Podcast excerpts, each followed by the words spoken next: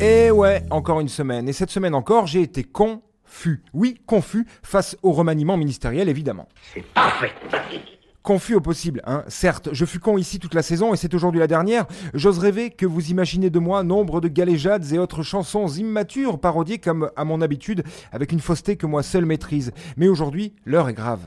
Je voudrais pas vous paraître pessimiste, mais là, comme ça, d'instant, ça sent le piège. Après avoir nommé Jean Castex à la tête du gouvernement, Manu lui a laissé le casse-tête de le former. Et ce dernier sans cache-sexe et a osé exhiber à nos yeux et nos oreilles, à nos innocents enfants même, ce gouvernement ouvertement outrancier, vulgaire, synonyme une nouvelle fois, s'il en était besoin, du mépris de cette société de classe où ces gens, dans leurs petits entre-soi, s'autocongratulent sur les cendres chaudes de la fonction publique et des vraies valeurs de la République. Souvenez-vous, le petit Manu, le 13 avril, il nous disait ça. Sachons dans ce moment sortir des sentiers battus et nous réinventer. Moi le premier. Alors pour lui, se réinventer, c'est revenir en 2007, au temps de Nicolas Ier, d'où le choix d'un Premier ministre à la fois conseiller de Sarkozy et qui a aussi un nom qui rime avec Vortex, histoire de nous replonger un peu plus dans les erreurs et les horreurs du passex. Vous dites que vous avez fabriqué une machine à voyager dans le temps? Ce que je constate, c'est que d'être ni de droite ni de gauche ne l'empêche pas d'être un gros con. Loin s'en faut. Et puis ce gouvernement a quand même de sacrés relents de droite malsaine, à commencer par ce cher Gérald,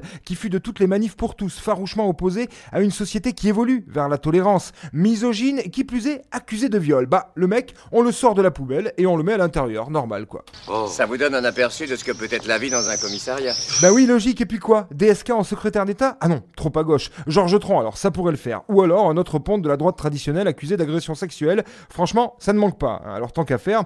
Ah, on peut se foutre de la gueule des Américains et de leurs grosses taches orange avec un cloaque en guise de bouche? On n'est pas mieux. On se fait nous aussi sodomiser et sans le beurre de cacahuète pour faire glisser. Bah oui, écoutez Éric Dupont-Moretti, le nouveau garde des Sceaux, il y a quelque temps, au micro de LCI. Si on vous proposait un poste de ministre de la Justice, vous l'accepteriez? Ce sera un bordel, mais alors, euh, non, mais personne n'aurait jamais l'idée sotte, totalement saugrenue, incongrue, invraisemblable de me proposer cela. Et euh, moi, franchement, je n'accepterai jamais un truc pareil, non.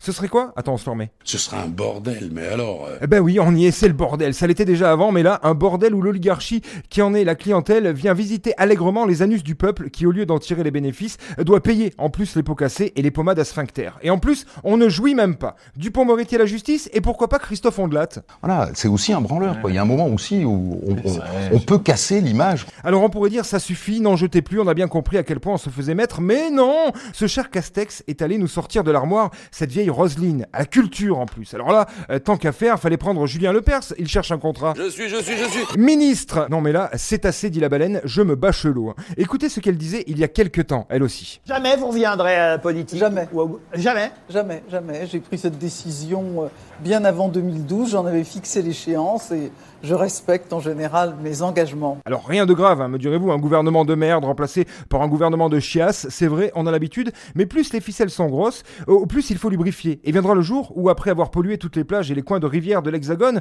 on re, re, re, reprendra le chemin de la rentrée, le dos voûté et le compte bancaire dans les talons de chéquier. Hélas, de cette sodomie insipide et contrainte, nous serrerons nos fesses tant et si fort que les micro-pénis et les gigaclitos de ces pantins de la politique spectacle imploseront en nous, nous laissant pas mal de sang dans la merde et la totale possibilité de nous réinventer, nous aussi, avec le gouvernement Hanouna. J'ai hâte. Ben non, parce que vous avez eu la gentillesse de répondre euh, vraiment de façon extrêmement sérieuse à ce qu'on appelle la question con. Allez, bonne bourre mes petits confus, et rendez-vous au mois de septembre. Dans trois heures, c'est l'apéro. Avec un petit oignon Si t'en prends un, moi j'en prends un. C'est pas ce qu'on devrait se faire un jour?